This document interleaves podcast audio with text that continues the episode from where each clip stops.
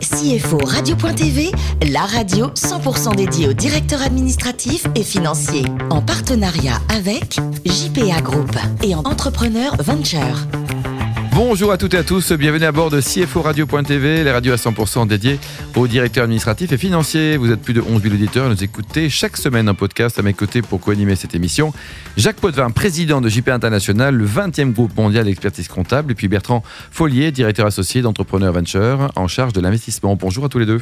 Bonjour. Aujourd'hui, nous recevons François Toussaint, un garçon formidable qui est le DAF de la société Félix. Bonjour François. Bonjour monsieur. Vous êtes né en 1988 avec un diplôme de l'école supérieure d'électricité, doublé d'un master à Dauphine, et votre premier job, c'était stagiaire puis salarié chez EY. Racontez-nous. Absolument, bah, c'est arrivé euh, complètement par hasard. Donc euh, cursus un peu ingénieur qui ne me menait euh, bah, a priori pas du tout dans ce genre de carrière. Donc vous les maths, vous adorez les maths quand même. J'étais assez bon en maths, plutôt en physique d'ailleurs, mais, euh, mais bon cas scientifique. Et, et en fait, j'ai dû faire un, un choix de stage sur le forum de notre école. Et j'ai déposé un tas de CV à droite à gauche, des trucs industriels, des, des- des métiers un peu d'ingénieur. J'avais pas de préférence particulière. Ouais. Et c'est euh, donc euh, EY, une société de, de conseil en finance, qui m'a euh, qui m'a répondu le, le- le premier tout simplement. Et j'ai dit bah pourquoi pas. Je connais pas du tout. C'est parce qu'ils ont répondu en premier que. Absolument, ouais. C'est incroyable comme c'est les choix. Et, bah, comme quoi, ouais, la- vie, c'est un peu des, des hasards parfois, des opportunités. Et, euh, et donc, j'ai démarré en audit financier d'abord chez eux. J'y connaissais, mais euh, rien du tout, hein, à vrai dire. Et donc, il y avait un cursus de formation embarqué dans le- dans la- dans l'entreprise. Et, euh, et donc, en fait, j'ai tout appris, euh, toute la finance, en fait, là-bas. Donc c'était une belle aventure. En 2015, vous êtes dans un merveilleux univers. Les objets connectés, c'était quoi exactement, François? Alors ça, c'est un, un changement assez radical parce que après quelques années en, donc en, en audit et en, en travail sur les transactions acquisitions, euh, je, je sentais qu'on ne pouvait pas faire que du conseil aux entreprises et donner un peu des leçons sans avoir vécu de l'intérieur le- la, la vie de- d'une direction financière tout simplement. Et donc j'ai décidé de m'orienter vers une entreprise entre guillemets normale. Et euh, j'étais assez intéressé par le monde des nouvelles technologies, donc j'ai choisi donc de rejoindre Weezings, Mhm. euh, une société euh, Française, française, hein. hein, même si le nom ne le laisse pas penser. Et donc, il fait des objets connectés autour de la santé. Donc, c'est des trackers d'activité, des, des montres connectées qui vont compter les pas, etc., des, des balances pour se peser. Et tout ça marche avec une application sur son téléphone. Et donc, on peut suivre sur la durée son, ses, ses données de pas, de, de, de poids, de, de rythme cardiaque, de, de tension, etc. Et donc cette boîte, elle a été rachetée par Nokia, c'est ça? Absolument. Comment vous avez vécu cette fusion alors? Bah, en fait, c'est quelques, quelques mois seulement après mon arrivée, euh, on a appris que le- les, les- les- deux fondateurs euh, avaient vendu l'entreprise à, À Nokia. à Nokia. Et du coup, donc, euh, un peu surprise quand on rejoint une petite start-up de, de, de finalement rejoindre euh, quelque chose qui devient un- une filiale d'un grand groupe. Donc vous avez fait quand même un saut incroyable parce que le confort sympa d'être chez, chez EY ou chez JP International pour devenir intégrer une start-up, euh, fallait le faire quand même, non? Ah bah, c'était, c'était une prise de risque en- dans les grandes écoles. On, à l'époque, en tout cas, on était beaucoup formés. Enfin, c'est un système qui, qui, est, qui est financé par les grands groupes pour former des ingénieurs pour les grands groupes. Et donc, on, on- on est habitué à aller là-dedans et avoir une carrière qui va être toute tracée, Linéaire, facile, ouais. euh, de, grâce, grâce au diplôme à la française. Et effectivement, rejoindre une start-up, c'était une espèce de prise de risque euh, personnelle, mais euh, avec Oui, mesuré quand d'intérêt. Et, euh, et c'était pas non plus une toute petite start-up, c'était une PME. Et la fusion avec Nokia, comment ça s'est passé alors? Ça a été un peu, euh, un peu difficile parce que le, on s'est retrouvé dans un, dans un groupe où le, le, le sponsor de chez Nokia, euh, qui avait euh, décidé un peu l'acquisition de, de Weezings, a quitté le Nokia quel- quelques mois seulement après l'acquisition. Je s'est dit débrouillez-vous quoi. C'était un peu ça. Et, euh, et en fait, on s'est retrouvé dans un groupe qui était assez frileux, qui rachetait une entreprise qui fait l'innovation technologique, ce qui marche pas très bien ensemble. Et donc, à la fin, donc Nokia a fini par changer un peu de stratégie, parce qu'on était tout petit évidemment par rapport à Nokia. Ils ont décidé de revendre en fait au bout de deux ans euh, Weezings. Ah oui, à qui Et ça a été racheté par le fondateur, euh, Eric Harel. Qui a dû l'acheter beaucoup moins cher, non Il a acheté, euh, Bertrand. on sait pas trop, mais vraisemblablement beaucoup Il a fait une bonne affaire. Quoi. Bon, alors vous avez rejoint FedEx, hein, votre nirvana professionnel actuel en 2018. Un mot sur le métier, vous faites quoi exactement Le, alors en fait, le, nous on travaille sur la revalorisation des, des produits en, en fin de vie, donc en particulier les produits alimentaires.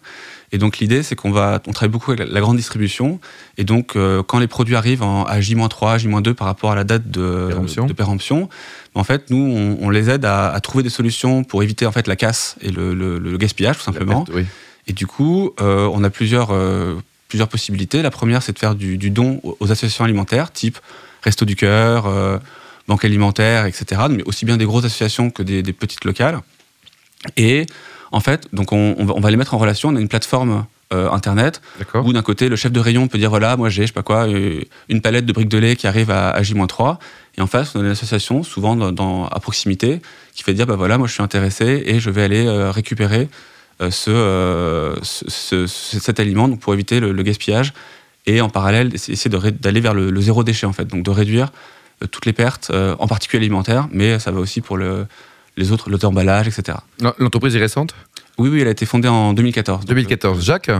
Donc on n'est plus dans la start-up, mais quand même dans une société nouvelle. Qu'est-ce que c'est le modèle économique? Vous dites fils de succès, mais il est calculé comment Comment vous Alors- valorisez votre prestation? En fait, nos, nos- donc, nos clients, ce sont les, les magasins, enfin de la grande distribution, donc euh, Carrefour. Toute enseigne confondue, hein? Oui, oui, c'est ça. D'accord. Et en fait, le, nous, on leur fait faire euh, deux, deux économies, en fait. Donc, la première, c'est que euh, avant, quand, si, si jetaient ces déchets, bah, il y, a- il y a des coûts de, de collecte, de d'aller mettre ça dans des déchetteries. Voilà, il y a des Donc, obligations légales pour euh, détruire Absolument. un. et, et la, et la- la législation se durcit sur ce sujet parce que pendant un certain moment, on pouvait jeter on mettait poubelle et hop, euh, de voilà. javel, etc. Ça aujourd'hui, c'est c'est plus possible.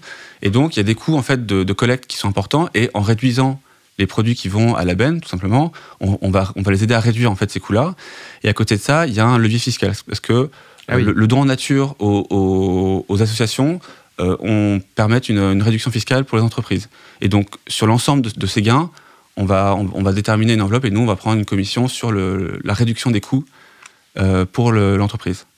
Et donc vous avez quoi? Des, des contrats annuels, des contrats pluriannuels? Vous avez Alors, c'est c'est principalement. pas du coup par coup quand même, c'est trop non, difficile. non, non. Alors, en Ah fait, oui, c'est- ouais. alors, c'est c'est beaucoup un sujet de, de logistique pour le- le- la distribution. C'est-à-dire que euh, donner en soi, c'est pas un problème, mais il faut qu'il y ait l'association en face, donc l'antenne Resto du Cœur du coin, qui passe avec un camion. Donc ça, il faut que ça s'organise. Et, euh, et pour qu'il y ait du don, parce qu'en fait, les, les- les- magasins, ils, ils vont, ils vont retirer des produits des rayons tous les jours, parce que tous les jours, il y a des produits qui arrivent en fin de vie. Et donc, du coup, il faut organiser des collectes tous les jours. Donc, il y a une espèce d'organisation logistique que, Déjà en interne, dans, dans, au sein du magasin aussi. alors, au sein du magasin, donc nous, on va former les, les équipes dans le magasin pour leur dire voilà, tous les jours, quand vous faites votre ramasse de produits, que vous allez retirer des rayons, vous allez les mettre sur ce chariot-là qui va aller sur, euh, ensuite dans la zone de don. Et ensuite, de l'autre côté, on, on- met en relation avec l'association en lui disant voilà, rendez-vous, euh, je sais pas quoi, tous les jours à 14h Mm. pour aller récupérer les produits. Et donc, ça, et donc on, on- on organise en fait des scènes de collecte euh, quotidiennes. Et du coup, euh, ça, du coup, on fait un travail. En général, c'est des contrats d'un an avec l'idée Ah qu'on organise des collectes tous les jours. Et alors, D'ouverture du vous- magasin. Vous avez un système, vous relevez les, les quantités, vous relevez les prix, vous comment faites-vous? Vous- Forcément, il y a un moment, il faut, il faut bien mesurer, Absolument. quantifier. C'est- un sujet Et euh, assez important pour nous parce que le, nous, en fait, on, on, on va avoir besoin des chiffres de dons pour euh, calculer notre rémunération. Et en fait, les, les dons, donc il y, y euh, y a un sujet important de, de traçabilité parce que le- le- l'entreprise va recevoir un reçu fiscal qui doit être signé en fait par l'association qui, qui, qui confirme avoir reçu une certaine quantité de, de produits. Et pour une valeur de X aussi Alors, les, les associations en général on- ne ne sont pas en mesure de juger la valeur des produits parce que c'est une valeur d'achat, c'est pas une Enfin, Il y a valeur le de code barre aussi peut-être. et- oui. Et donc, du coup, c'est le, le, le, magasin qui est censé fournir des informations sur la valorisation. Alors, vous expliquez que vous avez des entreprises euh, en Espagne ou au Portugal. Donc, vous envoyez des marchandises ou vous avez le même système? C'est un concept? C'est- un transfert de c'est le même marchandises système. En fait, nous, on, on achète, on ne vend pas de- de- Jamais. d'aliments. En fait, ce qui ce qui est important de préciser, c'est que c'est les magasins qui font des dons aux, aux associations. Donc, pour les associations, ça coûte rien du tout. Donc, en fait, nous, notre client, c'est le, c'est le magasin. C'est le pas- magasin, C'est pas l'association. Et du coup, l'idée, c'est de dupliquer le même type de modèle, donc ce qu'on a fait en Espagne, au Portugal, avec l'idée que, bah, de la même façon, on va voir les magasins, on leur dit, alors on y allait avec nos clients historiques là-bas, Monsieur français qui était implanté sur place. exactement, et après on se développe avec des enseignes locales, et l'idée c'est de- de- de- d'avoir le même message, c'est-à-dire faire du don aussi aux associations alimentaires, et de la même façon réduire les coûts qu'ils ont euh, de, de Même problématique, etc. quoi. Exactement. Jacques Donc, vous avez, enfin, vous avez euh, des questions, euh, j'imagine, de RP, où vous avez toute formation d'ingénieur Supélec, fait que vous avez construit un modèle un peu sophistiqué pour valoriser tout ça et pour gérer tout ça. Alors, on est en plein dedans. En fait, on est en train d'installer un ERP euh, Oui. dans la société. Donc, jusqu'à aujourd'hui, on travaillait avec un expert comptable à qui, pour faire simple, on envoyait les factures. Et euh, ce qui, bon, évidemment, très pratique, puisqu'on n'a rien besoin de gérer, mais en termes de, de- de niveau d'information, Mm. on a l'information assez tardivement. C'est Euh, c'est assez compliqué. On on- on n'a pas beaucoup de, de, de métriques, on va dire, chez JPA, ils font ça très vite là. Et donc, du coup, nous, l'idée, c'était d'avoir un outil. Et au Portugal et en Espagne. Exactement. D'avoir un outil en interne où on fait en fait de réinternaliser une partie en tout cas significative de la, de la comptabilité, de, l'automatiser. Oui. Donc d'être capable de faire des factures automatiques, de faire de la saisie qui va plus vite et plus. parce qu'aujourd'hui, comme nous on a, 4 ans et demi, euh, on fait beaucoup de choses à la main, donc euh, tableau Excel, etc. Donc l'idée, c'est un ingénieur qui fait des choses à la main en 2019 quand même, hein. Ah bah je, je, je, bon, il y a côté sympa. Hein, Mais du coup, voilà, on, met en place les, les, nouveaux, les, des nouveaux outils avec l'idée justement d'automatiser, d'avoir accès à de la meilleure qualité d'information, etc. Bertrand, oui, bonjour. Euh, c'est une belle boîte avec un, garçon formidable. Hein. Oui. oui. alors ce qui est intéressant, je crois que vous avez fait une levée de, fonds il n'y a pas très longtemps. Oui, tout à fait. On vient de lever 15 euh, millions d'euros en novembre. Voilà, et, ce qui m'intéresse de savoir, et peut-être quelques conseils à donner à, des DAF qui se posent la, question d'une levée de fonds, c'est comment on se prépare, quels sont les points d'attention? Alors, moi, moi, je suis arrivé un petit peu à la fin de, la levée de fonds, donc je ne suis pas le, meilleur euh, expert pour ça mais on, a travaillé avec un, un, lever donc qui, qui, a aidé les, fondateurs à. Quel son métier à, ce lever bah, il, En fait, il accompagne les entreprises, enfin, notamment les, les startups, pour les aider à structurer un peu une présentation, euh, le, message, etc., et faire la tournée des, euh, des, euh, fonds d'investissement.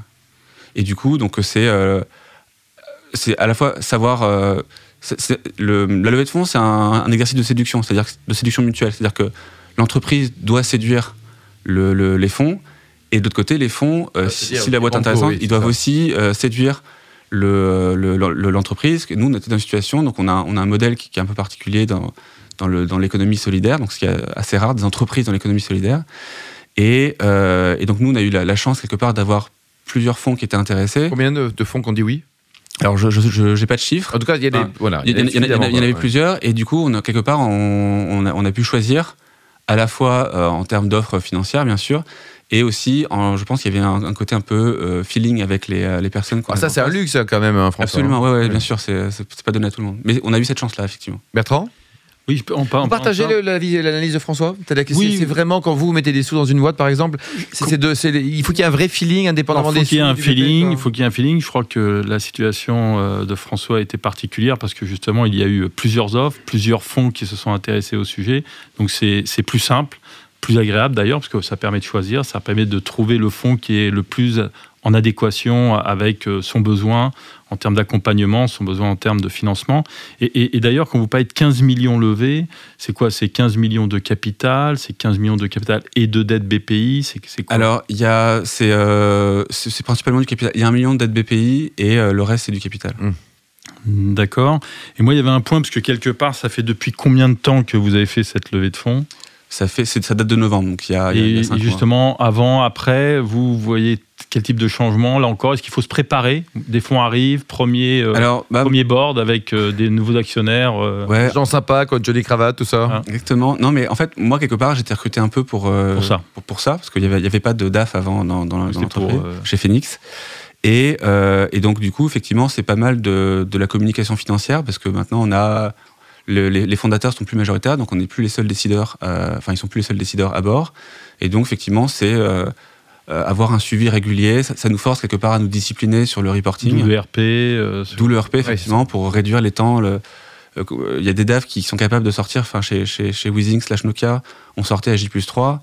Nous, c'est plutôt à J 30, 60, parce que le, la, bah, justement, la reconnaissance du chiffre d'affaires, obtenir les chiffres des, enseignes, c'est assez, compliqué, parce que ça ne peut arriver qu'après, on n'est pas maître de, des chiffres. Et du coup, bah, l'idée, c'est de réussir à réduire, notamment via l'automatisation, mais de, ce délai en fait entre la prestation et, in fine, le paiement. Quoi. François, le plus beau métier du monde, c'est quoi? C'est DAF ou alors pilote d'avion ou de voiture?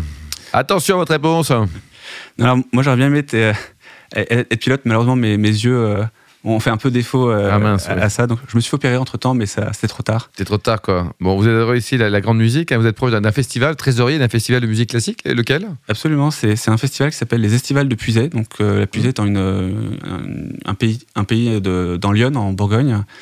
Et donc, on organise tous les étés depuis plus de 15 ans un festival qui dure une quinzaine de jours, à la fin du mois d'août. Et on organise avec une maîtrise et des musiciens un opéra, euh, des concerts symphoniques, des, euh, des, concerts de musique de chambre, euh, etc., dans un territoire rural, bah, justement, qui est un peu miné par la, la, désertification. ça, c'est un, sujet qui vous préoccupe, hein, c'est bah vrai. oui, parce qu'on on voit dans. c'est un festival itinérant, donc on va de, de, ville en ville. pour faire un concert dans l'église, dans le château, dans, le, dans la salle municipale. Et en fait, on voit que toutes ces villes souffrent beaucoup de, des fermetures des commerces, etc. Et donc nous, on essaye avec notre festival d'apporter de la De culture créer de la vie aussi. et de, et de, de la vie absolument. Et, euh, et donc c'est un, un sujet qu'on voit vraiment au quotidien. Et euh, tout- tout- toutes ces petites communes euh, souffrent de, de- du départ des gens, de la fermeture des commerces, de la, de la baisse des dotations, etc. Et vous êtes trésorier du festival. En fait, vous bossez tout le temps, même en vacances. Ouais, Euh, c'est vrai, vous arrêtez jamais, quoi. Bah, en fait, dans les, donc je, je suis un peu présent dans le monde associatif, donc c'est une association. Oui. Et, euh, et en fait, les, les gens qui ont des compétences un peu financières sont quand même plutôt rares dans, dans ce milieu. c'est vrai, c'est plutôt parfois. Et les gens ne se battent pas pour devenir trésorier. donc, euh, quand ils font volontaire, euh, on s'y colle. Bon, François, pour terminer, vous préférez quoi côté cuisine? Une, une bonne blanquette de veau ou alors la grande gastronomie végétarienne? Alors, moi, j'aime beaucoup la blanquette de veau. C'est vrai que dans mon- dans- chez Phoenix, on, on a beaucoup de végétariens, parce qu'on est tous un peu concernés par le, Mm. la planète, etc. Et euh, donc, on- il y a une forte pression des végétariens euh, sur, sur nous, mais euh, on, on est quelques résistants, mais on. La blanquette on- résiste. on- voilà, elle résiste, mais on essaie d'avoir plutôt des bons produits, circuits courts, etc. Et euh, pour avoir des produits de qualité, manger moins, mais mieux. Merci François Toussaint, merci également à vous Jacques Potvin et puis Bertrand Follier. Fin de ce numéro de CFO Radio.tv. On se retrouve mercredi prochain à 14h précise pour une nouvelle émission.